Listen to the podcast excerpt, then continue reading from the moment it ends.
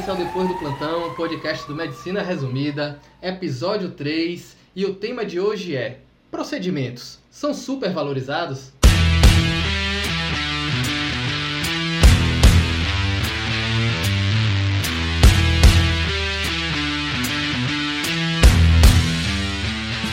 Meu nome é Diego Barros e apesar de alguns internos quererem viver no comensalismo, eu acredito na protocooperação. Meu nome é Evelyn Puxei a biologia aí. Depois eu explico, depois eu explico. Meu nome é Evelyn Assis. Procedimento é o amor do interno e o terror do recém-formado. Meu nome é Papai Vinão, Vinícius Jesus, e minha frase hoje é para você, interno. Quantas vezes você já se gabou de ter feito mil procedimentos, mas que na prática, na prática, você não sabe fazer direito? Eita. Chamou. Misericórdia.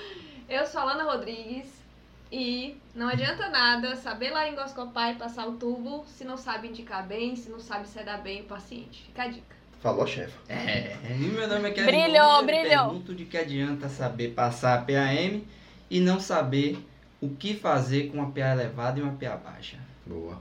É, eu acho que a gente já Nossa, começou aí com diversas indiretas. Pé na porta. Eu acho que muito direcionado sim ao tema da questão de ser supervalorizado e já explicando só um pouquinho do tema pra gente começar aqui. A questão maior é que sempre a gente vai ter aquelas figuras, claro que isso não é generalizado, mas a gente tem aqueles internos que não estão fazendo nada. Mas se aparece um central, se aparece uma PAM, se aparece um tubo, brota do chão para querer fazer. Como se só isso fosse importante no rodízio. Então, assim, não vai rodar só em cima disso, tá livre pra gente falar de qualquer coisa de procedimento, mas foi uma das coisas que motivou a gente startar esse tema aí. E aí, quem é que? É, eu acho massa, Diego, falar justamente disso, porque muitas vezes, né, a- nos vários serviços que a gente trabalha, pelo menos comigo, eu percebo que muitos internos às vezes nem se apresentam direito, mas quando aparece uma ocorrência, aparece um paciente crítico na sala vermelha ou na UTI, ele vai logo perguntando, doutor, posso fazer esse procedimento? Uma coisa que eu sempre gosto de perguntar, primeira coisa, você já fez esse procedimento? É uma coisa. Você sabe me descrever? Se você conseguir me convencer de que você merece é sabendo basicamente a história do paciente, saber quem é o seu paciente. Não é só um paciente não é igual a um tubo, não é igual a um central, enfim. Você tem que saber isso e me convencer de que você sabe a indicação e as complicações, porque não adianta só fazer. Se complicar, você médico vai ter que saber resolver. Então acho que a- começa muito a partir desse sentido. Uhum. É, realmente, eu acho que o, o cenário é esse. O, o grande problema é a galera só quer ganhar mão, como se chama, né? É, do de procedimento. E a gente não tá esquecendo, eu acho que é bom deixar claro que a gente foi interno. Então, teve toda um, uma fase em que a gente passava pelos rodízios e sim, a gente também tinha interesse em fazer procedimento. Só que se hoje a gente cobra alguma postura do interno diferente, é porque a gente também teve uma postura diferente. E eu tô falando aqui no podcast que é aberto e passei sim por diversos residentes, então falo com total tranquilidade que os residentes podem dizer que eu tava lá tocando junto, tentando contribuir com tudo que eu podia pro rodízio, porque como eu tava até brincando com, com a minha frase, é só lembrando um pouquinho de biologia, a protocooperação, os dois estão se ajudando, é, contribuindo um com o outro, mas é, não é obrigatório, é facultativo. Tanto que tem uns que chamam de mutualismo facultativo. É, então, assim, é Olha isso que eu acredito. Então, você tá lá como interno, é, você tá lá como interno, eu acredito que você pode facilitar a vida do residente, você pode facilitar a vida do plantonista, ele vai ter mais tempo livre e ele vai poder direcionar aquele tempo livre também para poder estar te ensinando as coisas e ali tá, porque na hora que você vai fazer procedimento ele vai ter que colar junto, vai ter que estar te ensinando. Então é um ajudando o outro. Não é obrigatório, mas para mim é a melhor relação. E aí a comensalismo seria justamente quando apenas um ganha. Você não tá prejudicando o outro, mas você tá ganhando. E o interno normalmente ele pensa assim: "Não, eu tô aqui, parece que o serviço gira em torno dele, ele tá ali só pensando no rodízio e que todo mundo tá ali para lhe servir". Então ele acha, não, o que é que tem você me deixar fazer o procedimento? Tá, tudo bem, você vai ganhar. Eu não vou estar ganhando nada. Mas você acha que realmente a melhor relação é essa? É tudo pra você, você colhe tudo, mas você não pode contribuir com nada? Como que é, infelizmente. tipo um garçom, né? Você tá no cantinho, É. senhor, tem um nada. Perfeito. Então, assim, não é que eu vou me prejudicar em deixar você fazer, mas eu acho que sua postura não favorece eu ter algum carisma, alguma empatia pra poder te ensinar aquilo. Porra, eu adoro ensinar, adoro quando chegam os internos interessados pra poder colar junto ali e a gente sair discutindo as coisas e quando aparecer procedimento também, colar junto ali, ensinar, dar uns macetes de como fazer a coisa, revisar pontos importantes. Mas se vem aquele cara ou aquela mulher que não tá afim de nada, tá lá no canto, e aí na hora que aparece o procedimento vem pra cá pra cima, desculpa, gente, vocês podem realmente me julgar aí, mas eu já não dou. Infelizmente vai ficar lá achando ruim. Deixa eu fazer só um meia-culpa, assim, só para poder até desmistificar. Não significa dizer, pessoal, que assim, a gente é chato porque a gente agora quer dar uma de, de, de, de perfeito. Não. Isso que Diego falou, isso de fato realmente aconteceu. O Diegão foi do mesmo grupo do internato, é, que eu e a gente vivenciava isso no nosso dia a dia. É, o fato é, para você ganhar um procedimento, né, o procedimento muitas vezes cai no seu colo, justamente pela forma como você se comporta. Né? Você se apresenta à equipe, mostra proatividade, não tem como o procedimento não acabar caindo, salvo as raríssimas exceções, o procedimento não acabar caindo no seu colo, vai acabar caindo. Outra coisa, quando você for se reportar um plantonista, um residente, F pode até falar disso de forma perfeita, é que nunca peça um procedimento. Peça para poder discutir, vai comendo sempre pelas beiradas, nunca peça, ah, posso entubar esse paciente, não é bem assim. Comece em primeiro lugar conhecendo o seu paciente, conheça o nome, conheça a história mínima dele, saber o porquê que aquele procedimento vai precisar ser feito. Um dreno de tórax, um acesso central, tubo, marca-passo transvenoso, enfim, o que quer que seja. Então, assim, é muito de como você chega, de como você se apresenta e de como você vai lidar com aquelas pessoas para você ganhar aquele procedimento. E a gente fazia muito isso. Quantas vezes, Diego, a gente ficava no PE à tarde, muitas vezes não era obrigação da gente, a gente ficava lá, ajudar o residente para poder fazer a admissão, daqui a pouco o procedimento caindo no colo. Ah, não, tem aquele, é, tem aquele exame ali para poder coletar, o laboratório não vai vir agora. É, algum de vocês pode ir lá coletar, pegava o tubinho de sal e ia lá coletar tudo direitinho. É nessa que você vai ganhando a confiança do plantonista, do residente, começa a correr pelas beiradas que com certeza o procedimento vai cair no seu colo, isso é fato. A gente não vai ficar num bate-bola nós dois, mas é só para poder fechar realmente o raciocínio e relembrar que eu tinha falado até isso no plantão sobre você ter formado e você ia ficar rico, de que diversos plantões que eu tinha conseguido foi justamente com residentes. Residentes que eu pude acompanhar, mesmo durante o internato, em serviços fora, nos plantões mesmo deles, em, em outros hospitais. Eu pude acompanhar justamente por esse tipo de relação que foi construída durante o internato. Então, tem diversos ganhos, não é pra você ficar puxando o saco, ninguém, a galera nem gosta disso, de você estar precisa. puxando o saco, nada disso. Não, É só você dizer assim, ó, existe um trabalho a fazer. O que é que eu posso ajudar para esse trabalho ser feito? Exato. Você não tá lá só para poder realmente aprender. Porque quem tem obrigação mesmo de te ensinar lá é seu preceptor. É ele Exato. que, entre aspas, sendo bem Uhum. grosso aqui, é ele que tá recebendo para poder te ensinar. O restante está ali sim, no hospital escola. Eu acredito que é o ambiente para isso. Só que ele pode literalmente estar ali só focado no plantão dele, que é realmente o função dele. objetivo que ele tá ali, é a função Exato. na qual ele foi contratado.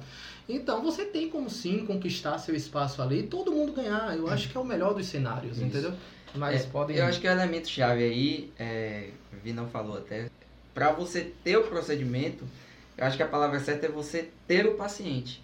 Quando eu falo ter o paciente, é você se interessar em saber a história, por que, que ele está ali, por que, que o paciente está na UTI. Ele realmente precisa estar na UTI? Ele poderia estar na enfermaria? Por quê? Qual a história dele? Qual a indicação dele de estar ali? E estando ali, qual a indicação dele estar internado? O que, que ele tem? O que, que o hospital, o serviço onde você está, tem que pode ajudar ele?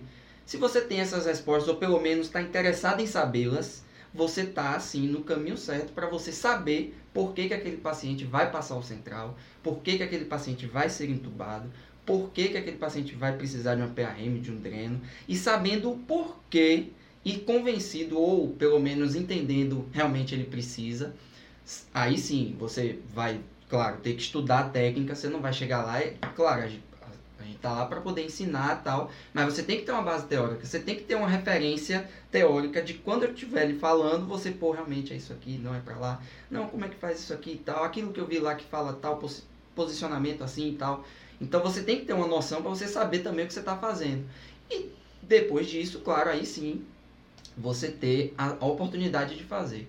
Porque não adianta você chegar, por isso que eu falei, de não adianta saber passar PAM e não saber o que fazer quando o paciente está numa crise hipertensiva ou está chocado. Né? É, Ah, vou aqui, pô, preciso tanto passar PM. Aí você se forma sabendo passar PM. Pô, eu posso pegar um plantão de UTI, porque muita gente também fala assim, né? Pô, eu não me sinto confiante de pegar plantão de UTI porque eu não fiz procedimento na faculdade. Você pode até não ter feito procedimento de noção para poder pegar o plantão. Mas eu lhe garanto que seu plantão vai ser muito mais bem sucedido se você souber. Porra, eu tive internato massa, que eu aproveitei para estudar choque, estudei é, porra, as urgências hipertensivas, estudei os pacientes de insuficiência respiratória, as indicações de tubo, não sei o que. Eu só tive a deficiência de que eu não passei muito tubo. Você está na frente de muita gente que sabe passar tubo, E que sabe passar um central. É um elemento, né? Dentre Exato. vários, como você Exato. perfeitamente falou. Então, é claro que a medicina ela tem a prática e dentro da prática tem a técnica, que é fundamental. Mas ela não é exclusiva e é por isso que não adianta você querer tanto um procedimento se você não sabe nem para onde vai com aquele procedimento. Ah, passei o central, legal. Por que, que ele passou? Precisava realmente? O que a gente vê também por aí, paciente que às vezes tem gente que fala, ah, troca o central porque o paciente fez febre. Vamos parar para analisar. Fez febre, você tem um foco localizado, tem que raciocinar em cima, também não é simplesmente, ah, tem que trocar o central, opa, vou, vou trocar o central, massa. Raciocine antes, você como interno, você como estudante, tem a oportunidade de raciocinar sem a obrigação de saber a resposta. Isso é uma coisa valiosíssima que a gente, depois de formado, fica, porra, massa, aquela época a gente não sabia. Hoje a gente tá tudo na nossa mão e a gente tem que decidir em questão de minutos. Você como interno, como estudante, tem um até o fim da faculdade para saber a resposta. E não, Não tem precisa- responsabilidade. e não tem responsabilidade. Esse é- eu sinto saudade disso, de Então, verdade. isso é uma coisa valiosa, que é a oportunidade que você tem de poder se aprimorar nisso. Então, não desperdice chegando no plantão e fica de braço cruzado lá no canto da sala de emergência, assistindo o pau comer. E aí, quando alguém seja, pô, esse paciente precisa entubar. Aí você, opa, aí chega perto. E aí começa a querer saber da história naquela hora que disseram que o paciente tinha indicação de tubo. Aí fica uma coisa chata, realmente. Então, para que você tenha a sua confiança, para que a, o- a equipe que está lá tenha confiança em você, você tem que mostrar que você, pô, aquilo ali sabe de cabo a rabo. Ou pelo menos tem interesse em saber de cabo a rabo a história do paciente. Ele sabe, se eu perguntar para ele por que ele sabe por quê. Esse menino merece. Merece que eu pare para ensinar, merece que eu pare para botar ele para fazer se for o caso. Porque é isso, o interesse não é só por questão. Tem a questão de realmente a gente ver que a pessoa merece. Mas é você ver que aquela pessoa sabe o que está fazendo. Não é aquela pessoa que está fazendo por fazer. Né? Eu acho que essa é uma coisa valiosa que o estudante tem a oportunidade e muitas vezes desperdiça. fazer ela muito no que o Diego falou, de que eu acho que depende. Tá, eu falo isso porque tem residente que. O que eu quero dizer com isso? Por exemplo, quando eu excluí muitas vezes eu ficava de droga, ele quer entubar, ele quer fazer. Às vezes eu chegava, falava, me apresentava. E, e a gente esquece que você fez uma coisa, olhar te agrega muito. Então eu Sim, vi com muito. proce- Ah, não pedia, eu nunca pedi pra fazer nenhum procedimento. Eu sempre pedia pra ficar lá vendo e, se possível, a pessoa me ensinar o que, que ela estava fazendo. Então, geralmente, quando eu fazia isso, a pessoa já ficava um pouco mais aberta, já ensinava, é assim, é assado. Então, eu tive o azar, não, de fazer pouco procedimento no internato. Você falou assim, ah, é muito pouco provável que não caia Pé procedimento na nossa mão. É. Teoricamente caía, mas eu nunca conseguia fazer, porque sempre queria fazer o residente de ser proativo. Então, era paciente que precisava ir na, na bioimagem, que precisava de algum centro de hemorragia digestiva. A gente ia lá, marcava, resolvia, então tinha essa proatividade. E no final das contas, o residente via que a gente ajudava, então recompensava fazendo. Exato. Mas eu sempre tinha um azar, porque ou Hum. Quando a gente foi ver o pessoal da clínica médica, por exemplo, ou então é, passar drenagem de tórax. Tinha um dreno de tórax que estava mal posicionado a repassar. Chegou o preceptor e falou que não precisava repassar. Então eu tive muito dessa de ter muito azar e de não conseguir fazer muita coisa. O tubo que ia fazer marrela, você me contou essa uma vez. é né? um residente da anestésio, desse que eu tô falando do centro cirúrgico, falou que é, poderia entubar depois e tal. Só que acabou que era uma cirurgia esofágica e tinha risco, então era melhor que o interno não entubasse. Mas enfim, a questão quando eu digo que o residente educa é que eu me lembro quando eu pedi pra ele, não, posso ficar aqui? Ele falou, não, pode, vem cá, você sabe. Começou a me perguntar várias coisas. Ele tá, a gente vai entubar esse paciente, a pessoa no, no laringo e passa o tubo. Ele não, tem coisas por trás disso. Então o que, que a gente vai fazer? Tem posicionamento, tem medicação que a gente vai fazer, quais são as medicações? E isso a gente valoriza depois, porque no momento que a gente é interno, a gente só passa o tubo, faz a laringoscopia, passa o tubo. Quem é tonista é o preceptor. Na hora que você se forma e você se vê ali no momento de, eita, qual a medicação que eu vou usar, qual a dose que eu vou usar, como é que eu vou fazer, isso aí, aí você pensa que você não valorizou todas e valorizou Exato. só a etapa de fazer. Meter a É, mão, entubar e- e pegar o central. E uma coisa assim, assim, procedimento, por mais assim, é uma coisa que se você fizer, fez um, beleza. Fez dois, beleza. Fez três, ó, já tá começando a ter uma noção. No quarto ou no quinto, você já sabe. Então é uma coisa que é questão de tempo de acontecer. Agora, o porquê, o conhecimento por trás das doenças que estão envolvidas com aquilo que você está fazendo, é uma coisa que aí sim demanda mais tempo. Não é uma coisa prática que com duas, três, quatro você aprende. O paciente vem com choque séptico, você vai fazer uma abordagem. O segundo paciente ele vai vir com uma outra, por mais que tenha uma linha de raciocínio similar, é um outro paciente. Então é uma outra abordagem. Vem um outro paciente, por mais que a abordagem seja entre aspas padronizada, tem nuances diferentes desse para o segundo para o terceiro, em que os três você passa um central, eventualmente os três precisaram ser entubados. E, então perceba que o procedimento é uma coisa que você, muita gente se preocupa tanto, mas com dois, três plantões pegando mão, você já aprendeu, acabou. Daí a parte mecânica é a mesma. Por Isso. exemplo, na intubação. Um paciente, você não vai usar a mesma medicação para os três pacientes. Exatamente. Mas o, a técnica da laringoscopia, então essa parte de você é tão importante quanto você saber fazer a parte técnica da coisa. Eu Exato. acho que é isso que tem que a pessoa que está no internato. Exato.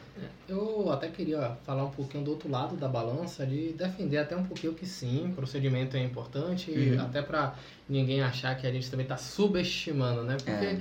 eu acho que o, o lado da preocupação que a gente tem também com o procedimento, que vai ser sim, é só você que vai poder fazer naquele momento, aquilo pode ser eventualmente uma necessidade imediata e você quer ter uma segurança para poder estar fazendo o procedimento. E essa Sim. segurança realmente vem com a prática. Só que o que a gente está tentando falar aqui, que não dá para você só, vamos dizer assim, saber realmente a parte mecânica da Isso. coisa, realizar. E sim que tem muita coisa ali envolvida, que é o que vocês estão batendo ali, e daquela parte inicial do que a gente conversou, de que você também pode criar o seu espaço para poder merecer o procedimento. Então não é que a gente está dizendo, ah, não, não é que não tem que pegar a mão, não é que não tem que fazer, sim, tem. Mas não é que você vai dizer que vai meter o foco completamente só para a realização em si do procedimento. É, e sim, um, Lana tinha falado da questão de aprender olhando, e isso eu faço até hoje. Então, assim, tem procedimentos que eu já fiz realmente uma catatal de vezes, e agora teve outros que eu fiz algumas vezes, mas não fiz diversas, não, não é uma coisa. eu- hoje eu tenho confiança, mas eventualmente você tem alguns macetes ainda para aprender, você sempre está aprendendo. Então, até hoje, quando eu estou dividindo plantão com alguns colegas, eventualmente quando eu estou mais livre o colega vai fazer um procedimento, gosto de colar ali junto, tanto para poder ajudar, que às vezes a gente precisa de uma segunda mão ali na hora do procedimento. É um, tipo assim, é uma via aérea mais difícil, ou é um paciente que tem uma anatomia um pouco uma variação ali, é mais difícil, ou então tá coagulando rápido demais, alguma coisa que pode ter uma variável que complique o cenário que você pode ajudar, mas eu gosto de colar muito porque é justamente nesses macetes que você às vezes vai, você sai de uma situação mais complicada, porque você às vezes já tem muito domínio da técnica, mas às vezes vê um paciente que tem alguma complicação a mais que você ter visto outra pessoa fazer, como a pessoa se safou daquela situação, vai te ajudar a lembrar e falar, porra, daquela vez que o colega passou por aquilo, ele fez isso, aí você tentar também e ver, porra, realmente me ajudou. Isso, por exemplo, vai muito com posicionamento na intubação. Então, tem uns que se preocupam mais com posicionamento, tem outros que se preocupam menos. E aí, às vezes, começa de um jeito e vê o que foi, qual foi a mudança que proporcionou ah, o sucesso. E aí você aprende também. Então, esse conselho que a gente está dando aqui, eu executo até hoje como formado. Então, não achem que a gente está realmente querendo botar uma postura acima e dizer que não, não é, esqueçam o procedimento, não é isso. Não, é porque a gente precisa ter muita coisa envolvida, é muito mais complicado do que a postura que a gente acaba vendo em muitos internos por aí. Também a gente não vai generalizar. É, é comum, mas tem vários outros que realmente faz direitinho, tá ali envolvido, preocupado com o paciente, querendo aprender. E é esse que dá gosto mesmo de você chamar para junto e ensinar, deixar fazer as coisas. Mas claro que eventualmente vai ter aqueles de maior risco que você vai falar, ó, infelizmente esse daí, a gente, o, pelo bem do paciente, a gente não pode Isso. deixar você fazer, porque tem aquela indicação, a pessoa mais experiente do plantão. Ainda mais se for um paciente que a gente já tem ali os fatores mostrando que vai ser uma via aérea difícil, a gente deixar um interno que nunca entubou, é a gente pedir para causar malefício ao paciente. Então a gente precisa também ter esse, esse balanço na hora dessa decisão, né? Posso fazer só uma provocação rápida? Claro. Engraçado, a gente está falando de procedimento, a gente falou aqui o tempo inteiro, tubo central dreno. Mas quantos de vocês, vocês mesmos internos, vocês já se preocuparam em aprender a passar um periférico, uma jugular externa, aprender a passar, fazer uma sonda vesical, passar uma nasogástrica para aliviar, uma, naso, uma nasointeral para poder alimentar o paciente. Você já se preocupou em fazer isso? Por que eu estou falando isso? No SAMU eu vejo muito isso de como no SAMU a unidade avançada, suporte avançado é o médico, condutor, enfermeiro. Muitos condutores, né, aqui no SAMU de Salvador, eles têm, muitos são técnicos, muitos são enfermeiros. Tem uma formação. Tem, exatamente, tem uma outra formação, alguns são bombeiros, outros são fisioterapeutas, enfim. Então acaba sendo uma, uma ajuda um pouco é, um pouco mais é, elaborada, por assim dizer. Mas quantas vezes eu já peguei paciente que tinha uma dificuldade de acesso, que o enfermeiro pega muito mais, junto com o técnico enfermeiro, pega muito mais periférico, com muito mais destreza, e às vezes eles sentem dificuldade. E muitas vezes, quando tem dificuldade e não pega, eles vão recorrer a você, vai recorrer a gente. Doutor, aquele paciente ele perdeu acesso, ninguém está conseguindo, não. Vê se eu consigo uma jugular externa. Quantas vezes a gente no internato Uhum. via as outras pessoas, ah, não, jugular externa não, ah, periférico não, sonda pra quê? Não, o negócio é tubo central e dreno. Mas isso daí já, de certa forma, já faz parte do dia a dia do estudante de medicina. Uma hora ou outra ele vai ter que meter mão para poder fazer isso. Se ele teve o pé frio, como a Lana teve, de não fazer muito, beleza. Mas alguns tiveram essa oportunidade e eu sempre comecei a perceber essa possibilidade. O que eu só vi o pessoal da enfermagem fazendo, eu falo, rapaz, mas um dia, se eu estiver no interior da vida, e como a gente já trabalhou no interior, Uhum. é, como é que a gente vai conseguir fazer isso se o técnico, que é a pessoa mais habilitada para aquilo, não está conseguindo? Então, uma das coisas que eu vejo que os internos muito, pecam muito nisso, Uhum. né? E acabam subvalorizando isso. Quer estimar demais a questão do dreno, que é importante, central, tubo, tudo isso é importante, mas aprender a passar uma sonda vesical, uma sonda naso é importante também, e sobretudo o periférico, acredite, isso ainda vai salvar muito sua pele se você pretende dar plantão aí por esses é, rincões da vida aí, né, desse, desse Brasil afora. Então, assim, preste muita atenção. Não subestime esses procedimentos, porque isso também vai fazer parte do seu dia a dia. Isso. Aí Porque- você é ponto fora da curva, por porque a gente não vê isso. Mas eu Exato. fiz porque eu colei com técnico de enfermagem. Não, dá- não Mas eu colei com técnico de enfermagem. Ele ficava fazendo acesso. E aí ele, tanto que ele já me chamava. Chegava um paciente que estava de acesso, ele já, já levantava a mão. Uma beleza. Se tiver dificuldade, ó, chega lá, ó, pelo menos você não passa aperto. A ideia é sempre você ter um máximo de completude na tua formação, na parte teórica, como o Kevin acabou separando muito bem, na parte prática. Então, assim, isso é fundamental. Sem isso daí, a gente realmente não fica, não fica é, desconfortável na situação. Eu acho que a meta do, do profissional, não só médico da área de saúde, a meta não é você ser o melhor, não é você ser o destaque. A sua meta é você fazer o melhor que você pode naquele momento para aquele paciente. Sua meta sempre tem que ser o melhor para aquele paciente. O melhor não significa, não significa a excelência, não significa você saber tudo. Muitas vezes você não fazer. A... Então você saber fazer o melhor pelo paciente. Você fazer o melhor, não é nem saber fazer. Você fazer o melhor é a meta que você tem que ter. E isso, se você tem isso em mente, o seu internato você consegue direcionar para entender as nuances da abordagem de cada né? Eu só quero chamar a atenção porque assim, vocês podem estar sentindo falta de Evelyn, só que Eve ela caiu no meio aqui do podcast, na verdade logo no início. Tá tentando retomar aqui, então pode ser que ela chegue ainda um pouco perdida do que a gente conversou, mas tem muita coisa a gente fez até questão de gravar no dia de hoje para ela poder participar, porque ela na figura de residente vai poder trazer algumas coisas mais Uhum. específicas, mas se infelizmente não for possível, vocês já vão ter entendido o que foi que aconteceu. Eu estou tentando aqui dividir um pouquinho a atenção para ver se a gente consegue colocar ela de volta aqui no bate-papo. Aí eu só queria aproveitar para chamar até a atenção de um conselho que a gente também falou no podcast de primeiros plantões, da questão de você ter humildade. Sim. Porque aí brincando até com as relações biológicas que eu trouxe no começo, medicina tem muito pautada na competição, né? Então existe muito orgulho é, que gira em torno, infelizmente, da nossa classe e dos nossos estudantes. Então, eventualmente, às vezes você pergunta, por exemplo, vou falar um procedimento mais simples, mas uma gasometria, você pergunta e aí, já sabe fazer, tem como fazer, quer que lavar junto para poder? A pessoa, não, não, pode ficar tranquilo, já sei. E aí, eventualmente, você passa do lado e tá fazendo besteira. Então, assim, não custa nada você dizer que realmente não sabe, pedir ajuda e colar junto, porque você tá lá realmente para poder aprender. E a gente tinha falado nos primeiros plantões para você ter essa humildade para chamar os outros colegas que estão ali, os outros profissionais que estão ali para poder estar tá junto com você e tirar dúvida numa boa. Isso também é válido como estudante. Você às vezes quer se destacar no seu grupo e ter uma postura como se você já soubesse as coisas, mas é numa dessa que você realmente às vezes vai acabar prejudicando o paciente ou fazendo realmente alguma besteira grande porque não teve a humildade de assumir qual era o seu limite, até onde você tinha realmente ali experiência. Então acho que essa postura de não, não sei, me ajuda aqui, só fiz uma vez, mas não estou seguro de fazer de novo, ou então até fiz algumas vezes, mas ainda tenho dúvidas, véi, tenha certeza que a gente vai ter, vai acabar vendo com bons olhos e a gente vai colar junto ali, vai ensinar, às vezes mais uma vez, ensinando um macete, alguma coisa que facilite mas ali é aquele procedimento, porque procedimento a gente vai desde a gaso, aí o central, a PAM que eu costumo brincar que é uma mistura do central com a gaso, uhum. então você acaba envolvendo muito dos macetes dos dois ali para poder fazer uma PAM. Então, aí tem a intubação. E se você pensando realmente na. Tem a paracentese, você pensando na UTI, você tem a possibilidade também de uma troca de traqueostomia. Tem muita coisa envolvida. A gente não vai conseguir ver tudo isso no internato. É, e realmente a gente acaba pegando muita coisa com a prática, mas todos os conselhos que a gente deu, acho que vale no mínimo a reflexão. A gente Exato. não, como sempre a gente reforça, a gente não é dono da verdade, não está uhum. querendo ditar regras aqui, mas pela nossa experiência e o que a gente viu de outros colegas e o que a gente vê hoje de internos, são normalmente com essa postura que acabam ganhando mais.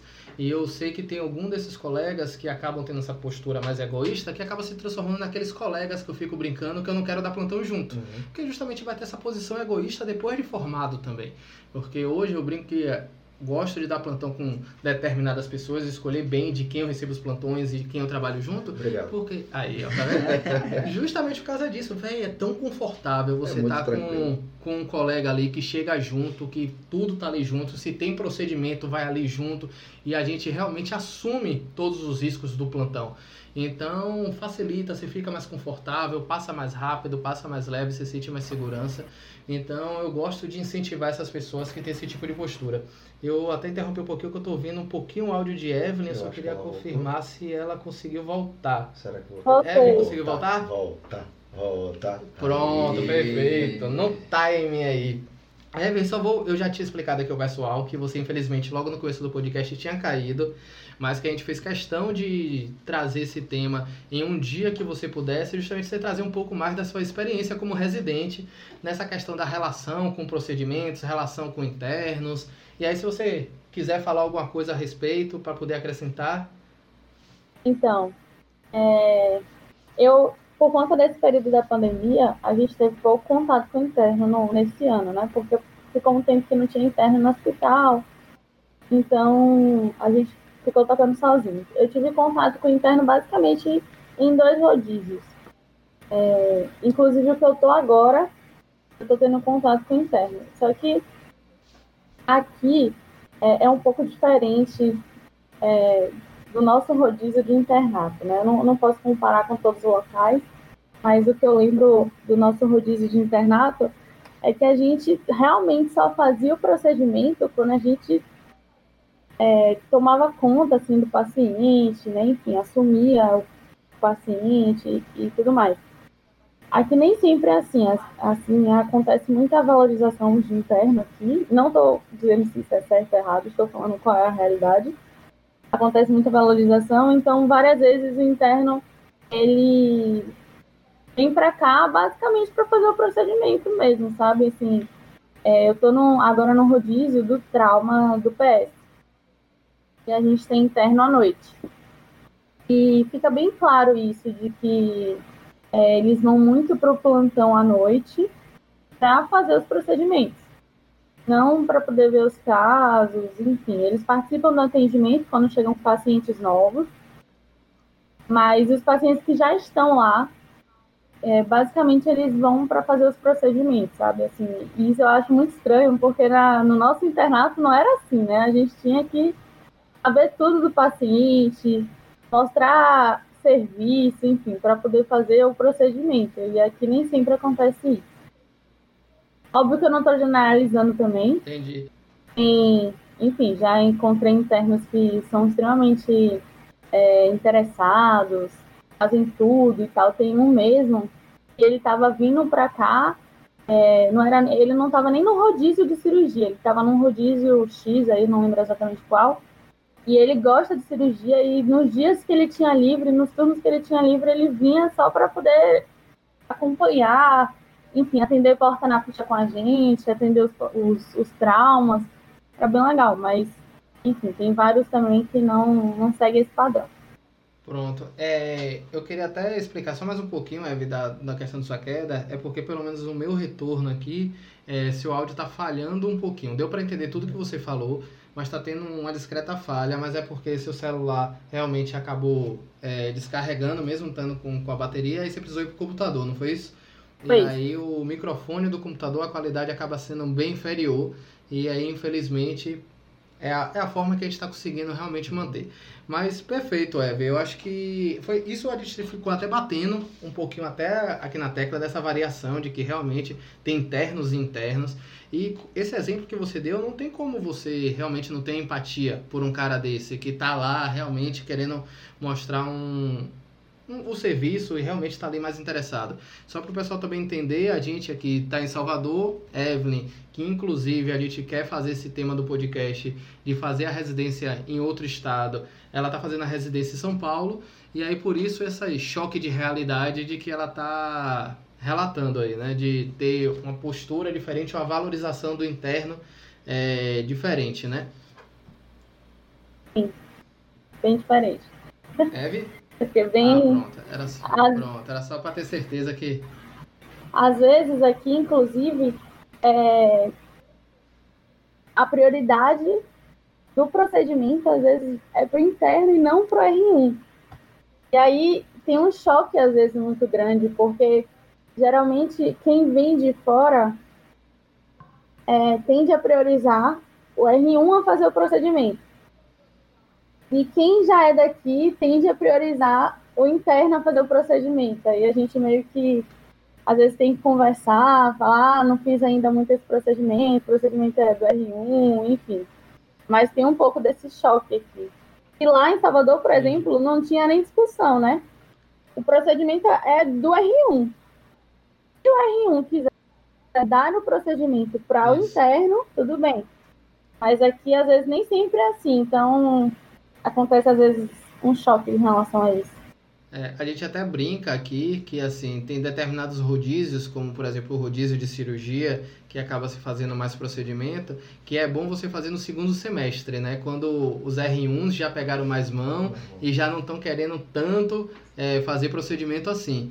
E aí Certeza. acaba li- liberando, né? É, passando mais esses procedimentos. Quando você passa nesses rodízios ali por volta de março, tá todo mundo do R1 ali sedento para fazer procedimento e aí acaba sobrando muito pouco para os internos. E a gente tem essa cultura aqui. E aí é engraçado você mostrar esse lado diferente daí. Você inclusive estava até explicando, porque a gente pode usar alguns termos que a gente achava que acaba, acabava sendo a nível nacional, mas tem diferenças. Você estava até explicando outro dia pra gente que tem a figura aí do chefe e do preceptor, porque a gente sempre fala que, ah, não, o preceptor falou determinada coisa, é porque pra gente o preceptor é o chefe de vocês, no caso, não é isso? É, exatamente, é, é diferente. Isso foi uma coisa que eu achei super diferente também. Eu tive que me readaptar à, à linguagem, inclusive, né? Porque pra gente o preceptor é o nosso chefe aí em Salvador, né? Que era o nosso padrão. Quando eu vim pra cá, é, tem o professor, que é como se fosse o chefão da, da disciplina. Tem os, os, os outros médicos que são Uhum. assistentes e de forma geral, alguns inclusive se incomodam de ser chamados de professores, é, não estando na condição de, de chefe da disciplina.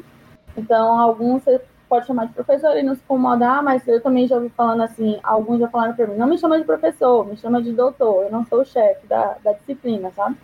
Que são os assistentes. E tem o preceptor, Hum, que é o, o que terminou de fazer a residência, é como se fosse tipo um ano adicional da residência. Então, por exemplo, é, cirurgia vascular, vamos supor, tem a cirurgia vascular, tem uns dois anos de cirurgia vascular. Aí vamos, o terceiro ano, entre aspas, seria esse preceptor, que é o cara que já é formado mas aí ele está aqui basicamente para organizar é, escalas de residentes e também ele aproveita muito porque ele faz muita cirurgia. Por exemplo, o preceptor da, da vascular, aqui todas as cirurgias de aorta, aneurisma, roto, enfim, ele que faz, ele que participa, fica responsável por essa parte, assim, é bem bom. Entretanto, também tem muito trabalho, né? A gente diz que o preceptor ele fica de sobreaviso 365 dias do ano, basicamente, dependendo da especialidade que você for o preceptor. Por exemplo, da cirurgia vascular especificamente, o aneurisma pode romper em qualquer momento, então ele tem que estar de sobreaviso todos os dias. É, é bem estressante. Enfim, tem um lado bom e tem um lado ruim. Mas é basicamente isso. A gente tem mais contato, inclusive, às vezes, com o preceptor, porque é quem está em contato direto com a gente, para definir escala, enfim, do que às vezes com o chefe da disciplina, com o professor, né? Entendi. Veio, aproveitando, me tira uma dúvida, o que você tinha me falado que aí acabava tendo uma priorização do interno. Uhum. É, e a gente, pelo menos da minha memória do internato, a gente tem a figura do preceptor, que no caso é seu chefe, é, se for o nosso preceptor da faculdade mesmo, a gente tem dias específicos para poder encontrar com eles, normalmente para discutir algum tema, discutir a beira-leito.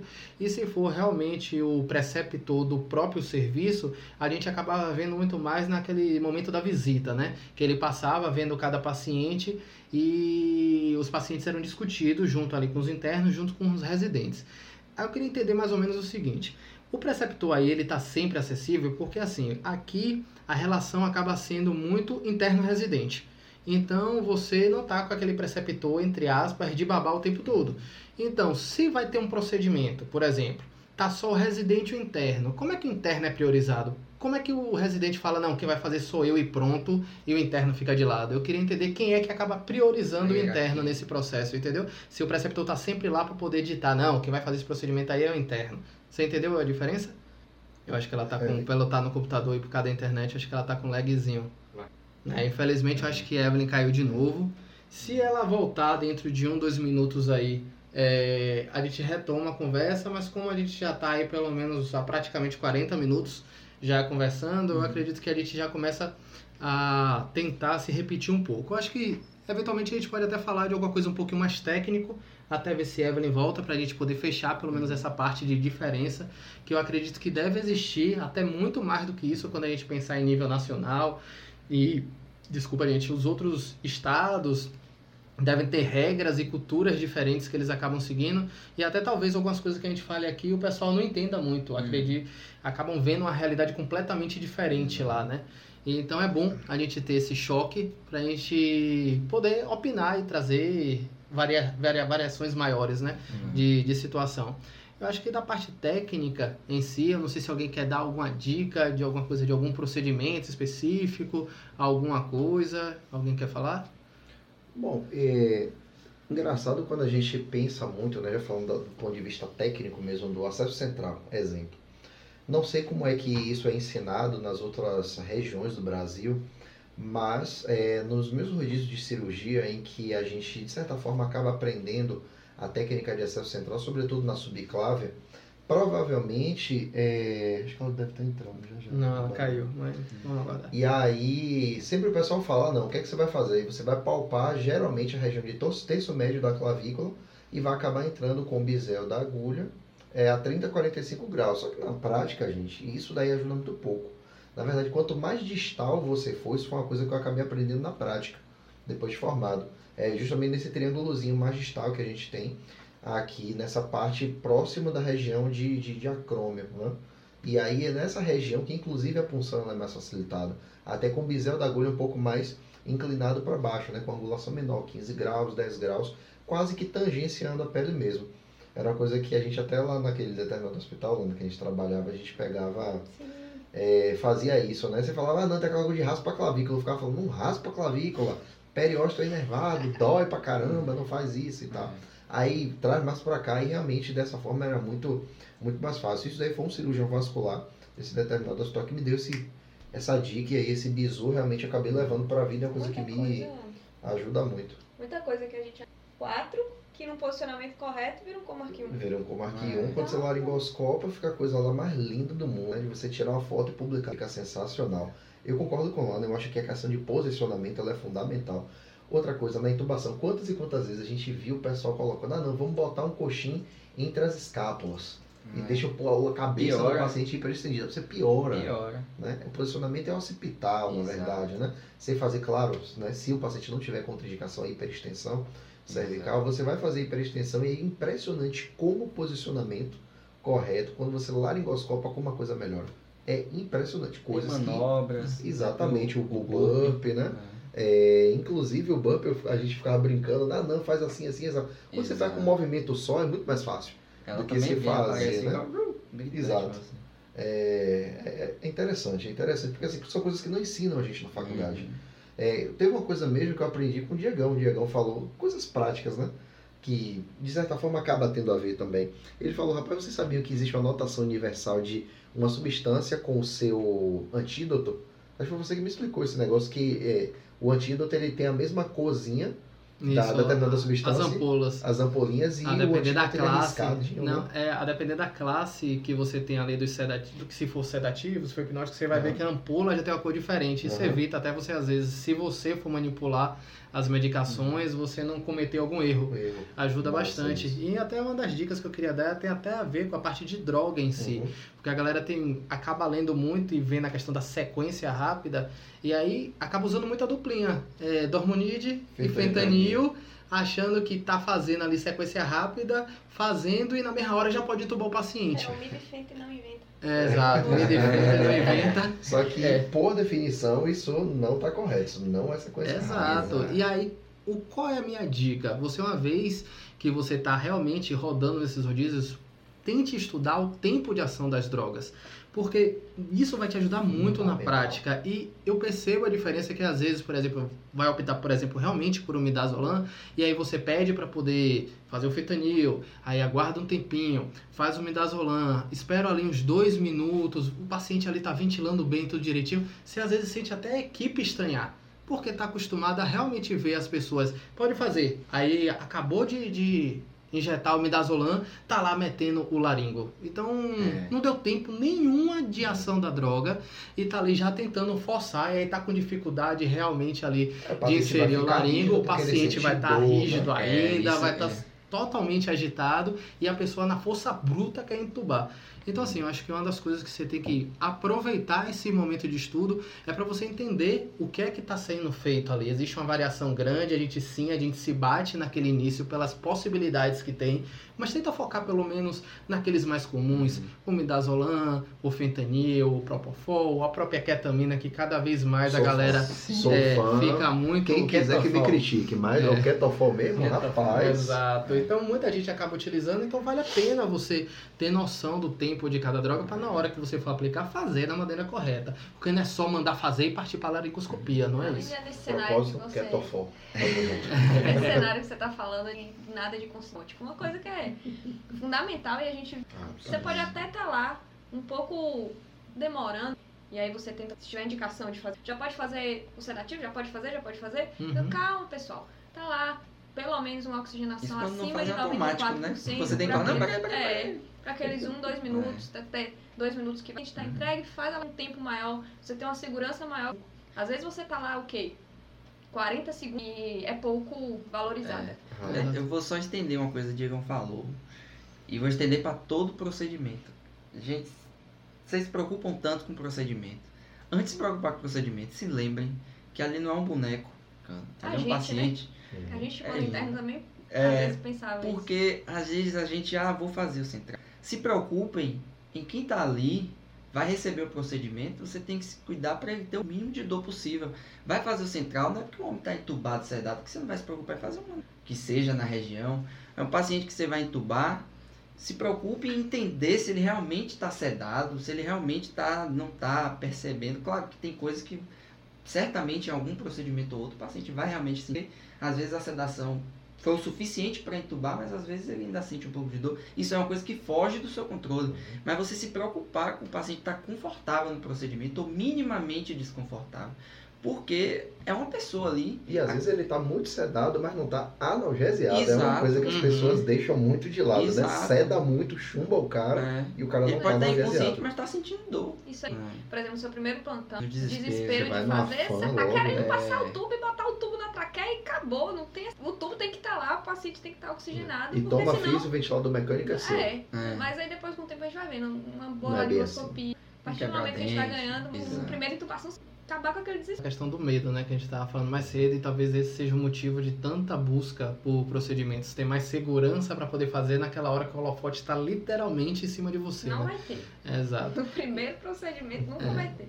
Exato, e aí uma das coisas, eu vou até testar para ver se a Eve já voltou, mas uma das coisas, até falando dessa questão que você falou da pré-oxigenação, se você consegue ventilar muito bem um paciente, você ganha a tentativa. É claro que a gente tem toda aquela taxa de sucesso, que o melhor é na primeira tentativa, ali no máximo na segunda, a partir daí a tendência de piorar a via aérea, mas se você, por exemplo, tá ali ventilando bem um paciente, é um paciente que ventila bem, você chegou ali não conseguiu na primeira, você consegue com toda a calma do mundo chegar, claro que isso vai de paciente para paciente, Uhum. mas posicionar bem de novo, ventilar bem o paciente, ganhar uma nova reserva ali, mudar alguma coisa que não adianta você ficar forçando no mesmo erro, ou seja, tá no mesmo posicionamento, fazendo a mesma coisa e achar que dessa vez vai dar certo, mas às vezes precisa aspirar um pouco, precisa readequar o posicionamento do, do paciente, às vezes até o tamanho do tubo, às vezes está sendo realmente muito grande para o paciente, ou até a lâmina do, do laringo, mas você corrige o que você acha que pode ser feito ali naquela hora, ventilando direitinho, você está com tempo. Então ali você reposiciona, faz tudo o que tem que fazer e tenta novamente. E muitas vezes nessa segunda tentativa é a hora que vem o sucesso. Então você tem que ter uma calma. Se você entra ali no desespero e não garante essa ventilação, o paciente vai começar a desaturar, aquele desespero vai girar para você, todo mundo vai ter aquela pressão em cima de você e naquela agonia você não vai conseguir pensar direito e nem tomar Exato. decisões corretas. E por isso essa importância toda da ventilação, porque se você garante a ventilação, vai continuar saturando bem, você vai manter aquele paciente ali, você vai poder pensar com mais calma. Então Ganha tem tempo, como o processo de intubação exato ser muito mais tranquilo do que esse momento de tensão absurdo. Claro que de toda forma pode ter pacientes com a via aérea extremamente difícil, por mais que Sim. você tenha todas as preocupações, você poderia botar um anestésio ali que ele também teria dificuldade. Mas claro que tem como facilitar muita coisa. E isso sim, vai vir com a prática. Mas são coisas que você já pode ir ouvindo e ir prestando atenção no seu internato. E fazer sempre o debriefing, né? É você com você mesmo ou você com a equipe, você sempre parar, observar aquela situação, ver o que foi acertado, Revisar. revisar aquilo, ver o que errou para poder tentar melhorar. Quando a gente faz esses cursos, né, da American Heart Association, CLS, PAUS, PHTLS, sempre o pessoal bate muito nessa tecla, né, fazer o debriefing, né, fazer a revisão daquilo, né, equipe.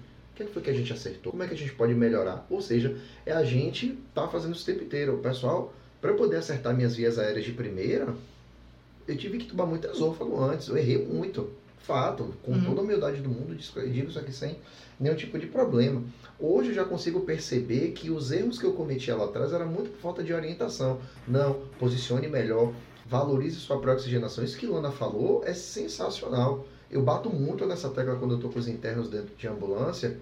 E aí, o que que acontece? É, Hoje mesmo aconteceu isso, o paciente Covid foi fazer uma transferência, só que o paciente estava desconfortável na UPA, é, só de, de resumo para vocês entenderem, e aí precisei entubar o paciente.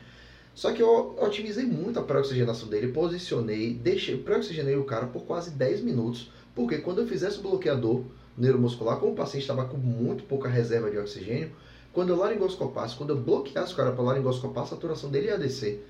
Mas o que garantia o maior tempo de, de apneia segura para o cara não desaturar foi justamente para oxigenação. E aí bloqueei no posicionamento, na calma, passou o tubo tranquilo. Outra coisa, não adianta ficar gritando com a sua enfermeira, gritando com a equipe, que isso não vai fazer acelerar as coisas. Na verdade, você só vai estressar toda a equipe e o paciente vai desaturar, vai descer ladeira, você não vai conseguir se concentrar. E se você não tiver maturidade emocional suficiente para poder gerenciar aquele caos, a probabilidade de dar catástrofe é muito alta. Então, assim, manter a calma é fundamental e fazer as coisas de maneira lenta, como a gente já falou aqui. Uhum. Deixa eu confirmar. Ok. Eve, teve algumas horas que eu teve uma. Pronto, eu vi umas falhas no áudio aqui no retorno, imaginei que você poderia ter voltado. É, lembro, lembro. Welcome sim. back. É, eu tinha te feito uma pergunta, eu não sei se você chegou a ouvir ou não. Eu vi uma parte dela e no final, você falou assim, eu vi até a pessoa falou assim, ah, que a gente tem contato aí em Salvador, né, entre internos e residentes. Queria saber se o preceptor tem contato Pronto. interno aqui. Não, é, eu vou resumir, eu não vou retomar tudo, mas assim, minha pergunta basicamente é essa. Aqui a gente não tem esse contato constante com a figura do preceptor. A relação é muito mais interno-residente ali no dia a dia.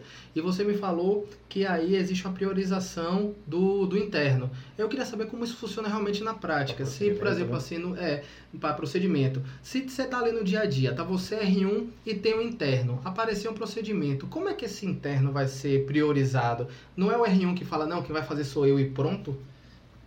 Então, a questão é a seguinte. é, aqui é um hospital escola específico, né, da, da faculdade, então não tem como a gente, por exemplo, no nosso hospital escola são várias, vários internos de várias faculdades. Então, meio que não tinha um padrão específico. Aqui só tem interno de uma faculdade, que é da UF, né? Então, é, existe um padrão deles, é, que eles seguem aqui há muito tempo. Obviamente, tem muitos residentes que vieram da USP. Então, como é um hospital escola específico deles, eles fazem muito procedimento no internato. Então, os R2, por exemplo, que, é, que vieram da USP e que fizeram muitos procedimentos, enfim, que seguem esse padrão, é, eles acham que, algum, que a maioria dos R1s já teriam que ter feito esses procedimentos e por conta disso acaba priorizando o, interna, o interno para fazer o procedimento, entendeu?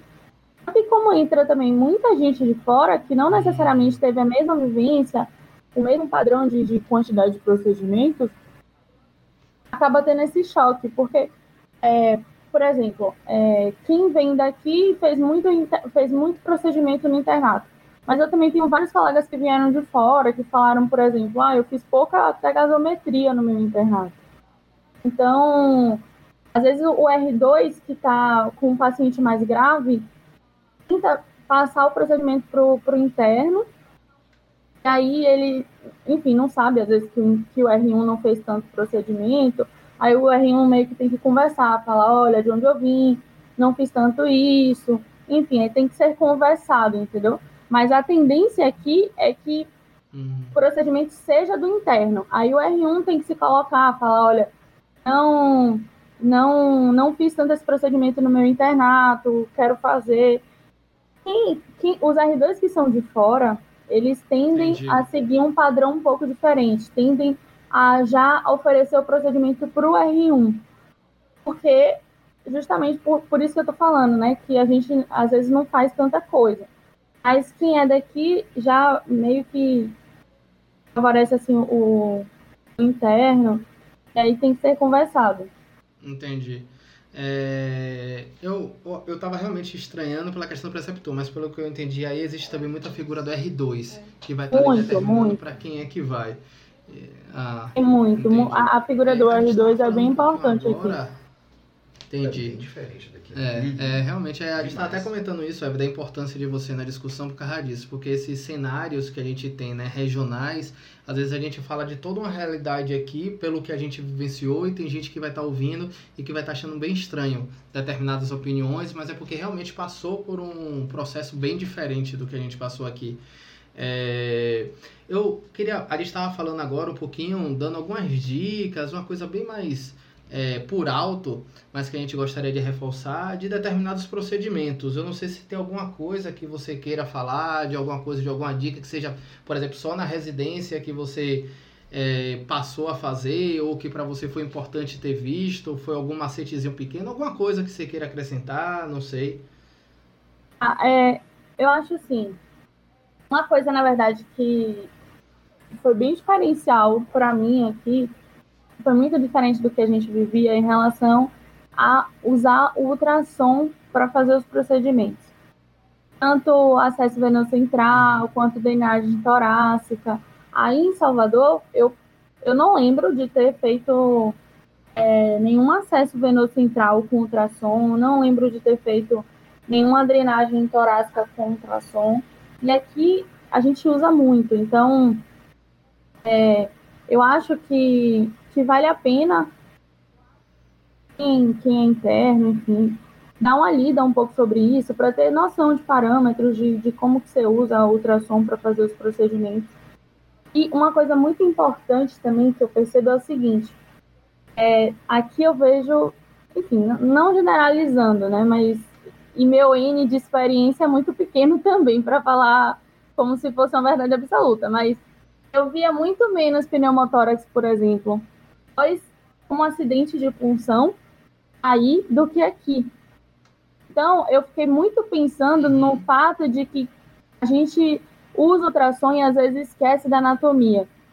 Então, mesmo que você esteja usando ultrassom para fazer, por exemplo, um acesso venoso central, lembre-se da anatomia. Uma coisa que eu sempre falo para os internos quando eu estou fazendo um acesso venoso central é o seguinte: você teve que entrar com aquela agulha quase toda, você tá errado. Pode voltar, você já está quase chegando no pulmão. E é isso que eu vejo. Quando você está com ultrassom, você meio que fica olhando para a tela do ultrassom e vai funcionando e esquece de ver o local onde que você está funcionando, a anatomia, quanto da agulha você já enfiou. E é por isso que acontece muito mais os, os acidentes de punção, tipo um pneumotórax e, e algo do tipo. Porque a gente simplesmente vai colocando a agulha fala, ah, não tô ouvindo ainda, acho que tá, tá alto, tá alto. Na verdade, às vezes a agulha já tá lá embaixo. Então, o que eu sempre falo é, se você teve que colocar, para mim é, é uma coisa muito é, que eu acho muito importante. Se sua agulha já entrou muito, volte, que você está errado. A agulha do, do central tem que ser um pouquinho assim, no máximo até a metade ela já chega. É, quando eu falo isso, eu estou falando de jugular, né? E dá certo. Então, uhum. é, para mim, é uma coisa que me marcou muito, muito, muito. Assim, frequentemente a gente é chamado por conta de, de pneumotórax, e aqui usa muito ultrassom, e aí no internato eu via muito pouco e a gente não usava ultrassom, sabe? Então eu fiquei refletindo muito sobre isso ultimamente, de que é, a tecnologia é boa, é excelente, mas às vezes a gente esquece é, da anatomia, enfim, de princípios básicos, né? É, perfeito. É, só para poder trazer até o contraponto de, desse negócio, realmente durante o internato eu também não cheguei a fazer e acompanhar nenhum é, acesso central, por exemplo, de jugular feito pelo ultrassom.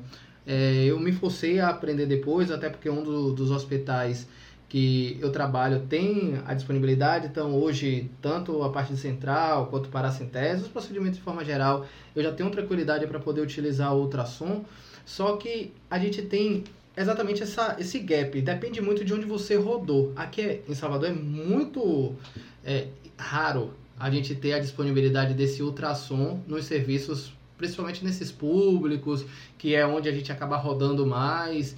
E aí a gente realmente acaba formando, às vezes, vamos dizer assim, com um pouco dessa deficiência. Mas dá tempo, e eu acho que aproveitando que a gente está falando de procedimento, dá tempo sim de você correr atrás para você aprender. E uma coisa que me marcou muito referente à parte de ultrassom é que o, outro lado da moeda é o que é discutido, né? Que normalmente quando você utiliza o ultrassom, você reduz as possibilidades de complicação.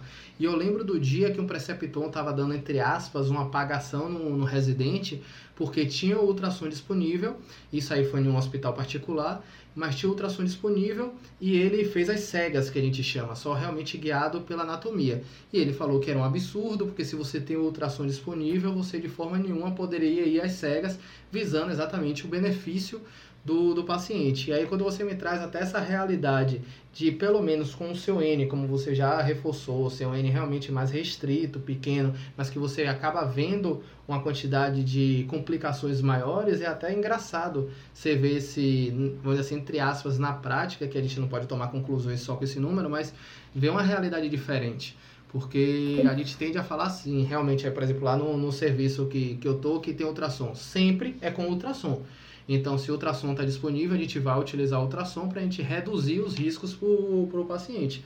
Então, você passar essa informação, e aí eu até entendo completamente o que você está falando, porque realmente a gente está ali, às vezes, tão focado no que a gente está vendo no ultrassom e tentando direcionar ali, que realmente, quando a gente percebe é, o que a gente está fazendo, a gente vê que se a gente estivesse fazendo as cegas, a gente estaria tendo um outro cuidado ou fazendo um pouco diferente. Então, acredito que o ideal aí seria a junção das coisas, obviamente, né? Até na hora de você posicionar e encontrar o ponto correto de onde você vai estar avaliando com ultrassom, você fazer primeiro sua avaliação anatômica, perceber o que é que você está fazendo ali, onde você entraria se você não tivesse ultrassom, para aí sim, ali já tendo a noção de qual é a região, você avaliar com ultrassom para poder ver o que é que você vai fazer e, claro, guiar o, resto, o restante todo.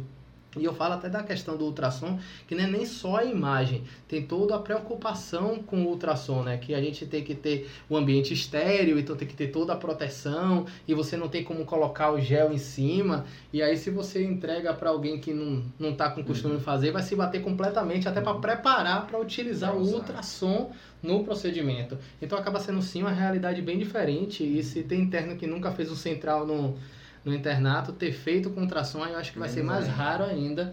Mas a mensagem que eu queria passar é que justamente eu não tive contato de fazer isso durante o internato e isso não me impediu de hoje estar tá sabendo aprender. fazer e estar tá com tranquilidade, justamente correr aproveitando para né? poder correr atrás, para aprender por fora e também aproveitando os colegas que já tinham experiência para poder ali na humildade pedir para poder ajudar e fazer junto e fazer daquele momento ali o aprendizado, né? Uhum. Não, com certeza. Eu também, como é, eu falei, eu não eu não tinha tido nenhum contato com ultrassom para os procedimentos, né, para acesso e tudo mais. Mas aqui na residência, basicamente, a gente usa ultrassom para tudo, assim, é, é, uma realidade bem diferente, porque a gente tem muita disponibilidade de ultrassom aqui, então, basicamente, eu pego acesso venoso, jugular, enfim, é, com ultrassom, drenagem de tórax, assim, dependendo da, a drenagem de tórax, obviamente, não muito no trauma, né, mas é, mais eletivas, assim, as, principalmente na cirurgia torácica, na especialidade, a gente usa ultrassom e tem como você aprender, tem como você se aperfeiçoar naquilo. Eu não tinha noção de nada, vim para cá e é uma realidade diferente, eu tô aprendendo, me adaptando. É, e o que eu falei em relação aos acidentes chão e tudo mais, é o, eu concordo totalmente com o que você falou, assim, eu acho que a tecnologia ela vem para ajudar e eu acho que se a gente tem um ultrassom disponível, a gente tem que usar. Realmente, se a gente souber usar, o benefício é muito maior para o paciente. Eu acho que a gente tem que unir, não é simplesmente esquecer tudo, anatomia e, e acabou, e só usar a tecnologia. Eu acho que é isso que diferencia a gente, né? Porque a gente consegue pensar, a gente consegue, enfim, é, fazer uma coisa diferenciada e não simplesmente ser um robozinho mecânico de enfiar agulha e, e é isso, entendeu? Então, assim, outra coisa que eu queria deixar bem claro, fazer pneumotórax é coisa normal, é um, uma, um, é, um acidente conhecido. Eu ainda não fiz, mas certamente eu farei, estou me preparando para esse momento. Mas é, o que me chamou a atenção é que eu acho que às vezes a gente esquece dos princípios básicos quando a gente está de frente com a tecnologia, com acessibilidade muito maior. Uhum. Lana falou alguma coisa, mas eu acho que nem eu ouvi, nem você ouviu. Faz pneumotórax. Oh. Se você faz muito, às vezes o paciente tem que saber drenar. O seu N, é. né? Isso. Aí eu acho que até um cenário bom de aprendizado, claro que respeitando o paciente, é quando o paciente já está drenado, né? Então, pelo amor de Deus, o paciente está drenado, você vai tentar o central do lado que já está drenado. Não tenta do outro lado. Porque se é. você vai, faz o pneumotórax do outro lado, gente, vai é. lama. É então, desespero. Pelo amor de Deus, presta atenção. A, um bom uma, senso, é, né? Uma coisa que está favorável a você pode virar totalmente contra você Exato. em uma decisão errada dessa. E aí eu tava falando até com os recém-formados, vamos dizer assim. E o interno, acho que ele não vai chegar ali decidindo, ah, acho que eu vou fazer aqui pegar as coisas sozinho. Então, vai ter alguém ali junto com ele. Então, acho que determinadas decisões aí vai ajudar bastante. Com certeza. Tem alguém que quer. É, você tem alguma coisa que você queira acrescentar daí dessa questão de procedimento da residência, alguma coisa daí de São Paulo, alguma coisa assim específica?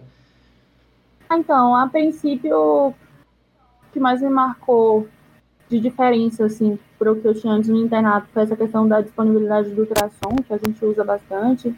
Outra coisa que me marcou, eu acho que eu já até coloquei uma vez no stories da gente, é em relação ao dreno de pigtail para drenagem torácica.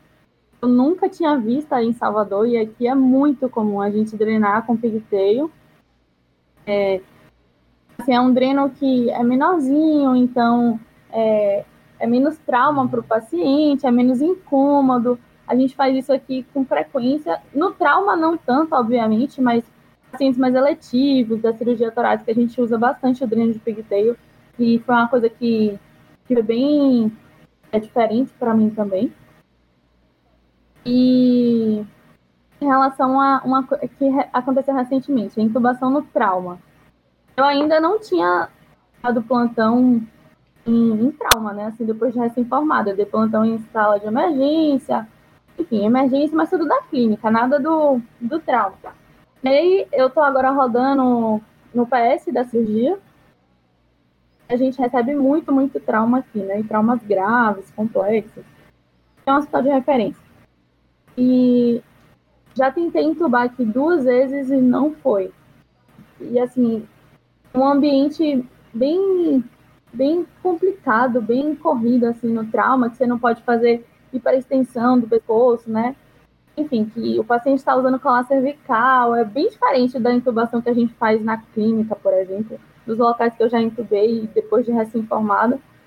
Não tinha tido ainda tanta dificuldade quanto intubar aqui no trauma. Isso eu tava, eu tô, eu tava até relendo novamente sobre intubação e tudo mais, porque é uma coisa que me marcou, sabe?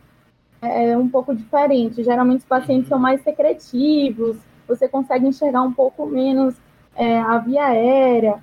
Então, está é, tá sendo, assim, muito aprendizado para mim esse período também. É uma coisa bem diferente. Eu sei, talvez Vini tenha tido um pouco mais de contato com isso, porque ele está trabalhando no SAMU, então talvez ele já tenha tido essa experiência, mas eu ainda não tinha tido e eu achei é, um, um pouco mais difícil é, entubar no trauma do que entubar na emergência, enfim, um ambiente mais, mais, assim, mais controlado, entre aspas, né? Foi mais ou menos isso, velho. E inclusive aconteceu isso comigo nesse último sábado, agora, né? Eu tava de plantão e aí peguei um, um trauma cuja cinemática foi bem feia, que caiu do viaduto. Na verdade, alguma coisa jogou ele, ele estava pilotando a moto, estava no viaduto, provavelmente ele colidiu ou colidiram com ele e aí ele foi ejetado né, por uma altura de mais de 10 metros. E aí a gente fez todo o protocolo, colar cervical, virou paciente, o paciente já estava em bradipneia, estava com Glasgow de 7. A gente sabe que Glasgow abaixo de 8 no contexto do trauma é igual a IOT, beleza.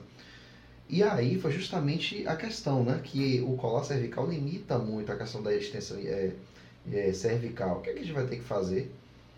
Utilizar os artifícios que a gente tem. Vai laringoscopar e aí a gente tem um buge né, que poucas pessoas usam e sabem o que é, mas que salva muita via aérea. Né? Exatamente. Muito paciente salva a sua pele também. E aí, quando eu laringoscopei, era até um Comark 2A, né? não era uma laringoscopia muito difícil. Mas o fato de ter uma, uma, uma dificuldade de mobilizar realmente acaba é, piorando muito. E ele tinha muita secreção sanguinolenta em retrofaringe, acabou dificultando um pouco. Mas o que acabou me ajudando foi justamente o buge e aí você vai com toda a calma do mundo, né, deslizando o bujo na região é, inferior da, da epiglote, aí vai deslizando. Quando o bujo passa lá na via aérea, você vai sentir né, aquele track, track, trackzinho é, dele deslizando lá no anel traqueal e a partir daí passou o tubo. Mas, assim, na maioria das vezes, quando, quando é, tem uma via aérea dessa que tem algum preditor de via aérea mais difícil, eu sempre deixo o bujo do lado. Laringoscopei, vi que existe uma alta probabilidade de entubar o esôfago no contexto do trauma, é como o Diego falou, cada vez que você vai errando, aumenta a probabilidade de dar mais merda. Então, assim, procure fazer de tudo, utilize seu arsenal para poder acertar de primeira. Uhum. Ah, passa o buge, beleza, mas Comark 2A não é indicação de utilizar buge. Concorda, é, é Comark 2B e 3A, certo. Mas ali o que importa é assegurar a viária do paciente. Independente de indicação de livre. A indicação foi feita para seguir, Exato. ok. Mas o mais importante, ó, não estou ali com 100% de confiança para poder laringoscopar direto, utiliza o buge. O que importa Exato. é que foi de primeiro paciente que, graças a Deus, é, foi salvo. Os estudos falam usar buge, os, todos os estudos feitos com buge, eles falam o uso do buge trouxe 100% de eficácia na passagem do tubo. Não, é você usar o tubo é certeza que você vai conseguir. A menos, claro, que tem alguma variação anatômica, alguma coisa que é, peça o tubo de entrada. Exatamente. Mas você acerta o caminho. Né? Exatamente. Tipo assim, é uma coisa que a gente faz Exato. Tem muito, exato. Tem muito serviço que inclusive coloca ele como é, é, como é que eu posso dizer? Acessório essencial do kit de Protocolo. intubação, protocolo. É acessório essencial do kit do pai. Eu mesmo eu ando com minha máscara É. laringe e meu, e meu Exato. dentro da minha mochila. É. Pra onde eu vou, eu É, levo. não, eu, eu ia tava esperando até terminar isso para poder comentar isso. Minha mochila é certo que vai estar lá a máscara laringe e o buge, porque a gente nunca sabe como é que vai ser o plantão. né? Inclusive a máscara laringe eu levei pro hospital. Foi mesmo? É. E, é- e agora eu tô com vídeo laringo também. E a ideia é fazer um arsenal maior. É. Perfeito. Gente, a Aqui gente já se estendeu trauma. bastante. A gente se. A gente sempre deixa também um, Deve? um-. Aqui na sala do trauma, a gente também sempre deixa o bujo perto, material de vier é difícil, porque a tendência é justamente isso, a gente ter algum tipo de dificuldade, como o Vinho falou. Uhum. É, eu tô querendo realmente puxar aqui pra gente encerrar, porque a gente já tá. prolongou bastante, já teve muita coisa que a gente falou. A gente ainda vai ter diversos episódios de podcast, a gente vai poder retomar diversos pontos aqui. Depende muito do que a galera for pedindo. É, um dos pedidos que a galera fez no YouTube foi até pra gente falar um pouco sobre a experiência da residência fora do país. Isso a gente vai ainda precisar encontrar um determinado convidado, ver alguém mais acessível, que tem alguma experiência legal para passar e trocar essa ideia com a gente. Mas uma das coisas que a gente quer fazer é justamente conversar, como eu tinha até falado mais cedo, da residência fora do estado, que foi exatamente o que Eve fez, que teve que mudar completamente, ir sozinha, conhecer uma nova realidade, lidar com isso. Então a gente vai tentar trazer logo esse tema para poder pelo menos atender parcialmente essa galera que quer falar um pouco sobre, sobre residência. Virou Então- paulistano, hein, fia?